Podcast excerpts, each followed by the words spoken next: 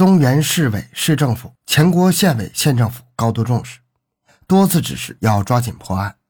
面对血腥的现场和被害人家属的眼泪，县公安局局长任建波和主管刑侦的副局长吴宝臣不仅心急如焚，更是惭愧的无地自容。虽然一年里他们摸爬滚打在刑警队，和老婆孩子聚在一起的日子屈指可数，可是破不了案，仍然是感觉非常的惭愧。他们立下了军令状，不破此案绝不收兵，坚决同这伙穷凶极恶的歹徒斗争到底。侦查员调查得知，案发次日上午，一个男青年持孙守良的存折到储蓄所支取现金两万元，体貌特征和九八九零二案取款人相似。就在此时，警方现场勘查获取了一个重要证据，在死者孙守良的尸体右上方有一枚身份证。董喜霞，女，汉族，一九五八年十月二十四日出生，住址黑龙江省肇东市跃进乡朝阳村华启富屯。经详细辨认调查，这个证件人与被害人家没有任何关系，可能是犯罪分子在现场的遗留物。于是，警方立即派出精干警力前往黑龙江省公安厅调查此身份证的持有者，案件似乎出现了一丝曙光。很快，董喜霞的身份就被查清了。他居然是一个已死之人。警方又继续查，发现董喜霞跟着自己的老公吕红发来到前郭县，没想到不久就病死了。董喜霞被火化之后，她的身份证被放在她的骨灰盒下，但是后来居然就没有了。警方又查到，刘某后来和一名姓修的女子姘居，但是过了两年，修某就奇怪的失踪了。很快，他的尸体就从城郊的小河中被发现了，但是经过调查。吕红发虽然涉嫌杀害修某，但是和一系列的灭门杀人抢劫案没有关系，这条线索又断了。就在警方拼命查找线索的同时，孙玉良的 BB 机突然开机了。这个 BB 机一会儿出现在长春，一会儿又到了吉林一个油田的附近，紧接着又再次消失在茫茫人海中。警方虽然全力的寻找线索，但是仍然没有发现 BB 机的线索。就在前郭、农安两县协查办案的过程中，前郭县公安局专案组断定。此案犯就是前郭县人，具体侦查范围依然以县城为主，辐射周边乡镇。接着，他们又抽调精干警力，一场大兵团作战擂响了战鼓。从八月一日到十月一日期间，严厉打击团伙犯罪，从中找到案件突破口。这个期间，公安人员一共打掉了十九个犯罪团伙，查处违反犯罪分子达一百二十人。但是，魔头和他的同伙依然是漏网之鱼。十月一日至十一月，公安人员对外地人口来前国打工人员进行了又一次详细的摸排，可是嫌疑对象依然没有被摸排上来。而就在这个时候，又一起命案发生了。一九九九年十二月十六日，位于市邮政局对过的前郭镇玉荣房屋开发公司的一楼内传出了一条爆炸性新闻：在鸿雁商都楼下经营家用电器的王建民妻子任艳荣以及五岁的小儿子被杀了。家中四千元的现金、一部手机、一台 BB 机及金银首饰被抢走。连续刑事大案的发生，震动了省公安厅乃至国家公安部。技术人员对幺二幺六案现场进行了详细的、认真的勘查。就在他们走进被害人家的卫生间时，看见盛满废纸的纸篓里放着杂乱的手纸，手纸下面放着两张折叠的较为工整的报纸，一张是五月十二日《中国石油报》。一张是六月八日的《工人日报》，上面还写着不规则的钢笔字和一个电话号码。谁能想到，就是这两张报纸和一个电话号码，打开了已陷入僵局近两年的系列抢劫杀人案的一个新的局面。民警很快将因为上学幸免于难的王建民的女儿找来辨认这两张报纸。小女孩确定这两张报纸根本就不是她家的。后经化验。确认报纸上的血迹的血型与王家人的血型不符，那么这上面的血迹一定是犯罪嫌疑人滴落上的。指挥部全体成员立即召开碰头会，决定围绕这两张报纸展开排查，尤其是写在上面的电话号码。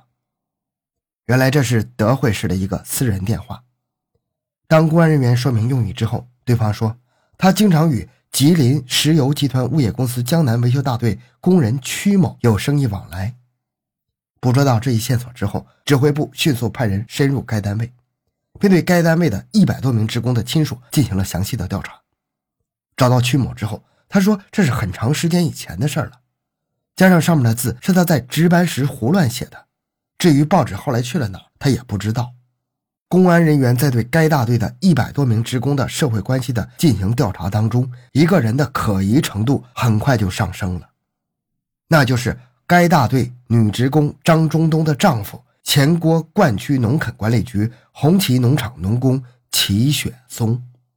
经查，张中东在大队的收发室工作，专案组认为只有他才有可能将两张相隔二十六天的报纸收集起来带回家中。而她的丈夫齐雪松无疑有巨大的重大犯罪嫌疑。两千年一月七日，当公安人员调查齐雪松时，发现其左胳膊小臂上有两处明显的刀伤。这两处刀伤引起了民警的高度重视。在齐雪松解释不明白自己身上刀伤的缘由之后，公安人员提取到齐雪松的血样，送到省里检验。但就在专案组围绕齐雪松的社会关系进行调查的时候，他的家人却拒绝配合，但是专案组还是发现，齐雪松和他同父异母的哥哥齐雪峰关系密切。当问到张中东和他的亲属时，他们却全都矢口否认。专案组找到了齐雪松前妻的姐姐了解情况，对方直接破口大骂：“我妹妹早就跟齐雪峰离婚了，你们他妈的找我干什么？”种种迹象表明，两家人还是有密切的往来。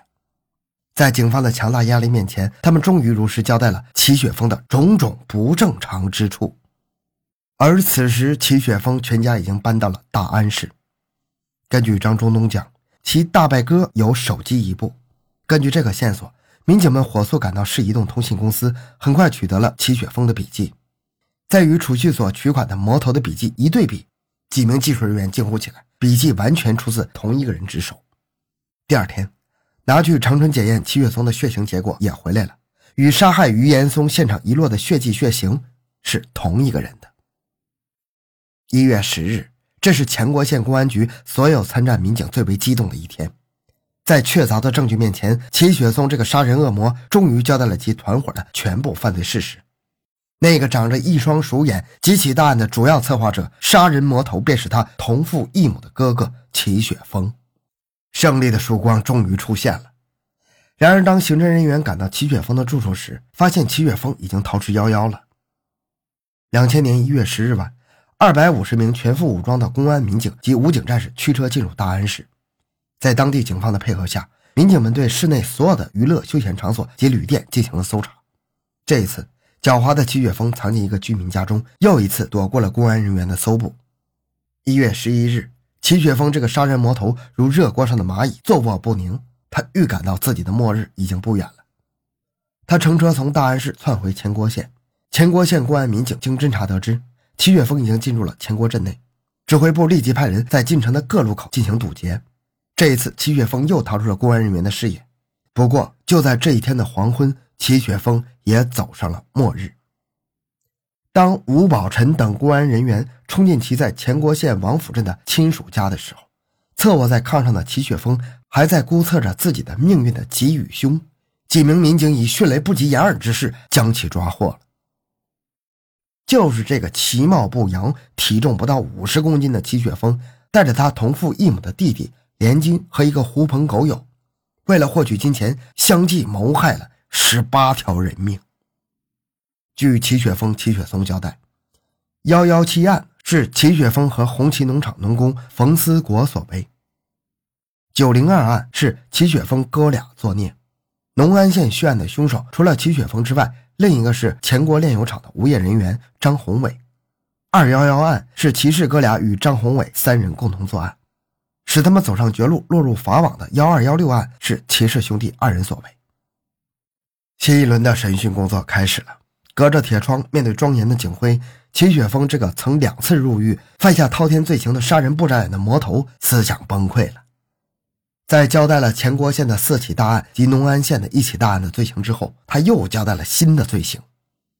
原来，齐雪峰在前郭、农安作案之后，慑于公安部门的强大攻势，做贼心虚，他携妻儿盲目的逃窜到河北省的唐山市，并于1999年5月末单独入室抢劫，把一对母女打昏了。母亲当场死亡，半个月后，齐雪峰又打电话把齐雪松和张宏伟约到唐山，再次入室抢劫，并将屋内熟睡的女主人和她年已花甲的婆婆及一双七八岁的儿女也杀掉了。董喜霞的身份证是齐雪峰在火葬场祭拜奶奶时故意带走并放在现场的。孙良才的 BB 机也是他故意开机，以此迷惑警方视线的。但是这个狡猾的恶魔已经瘫软在审讯室中，如同烂泥一样。这个涉及两省三地的系列杀人案，终于告破。好，这个案子就讲到这里。小东的个人微信号六五七六二六六，感谢您的收听，咱们下期再见。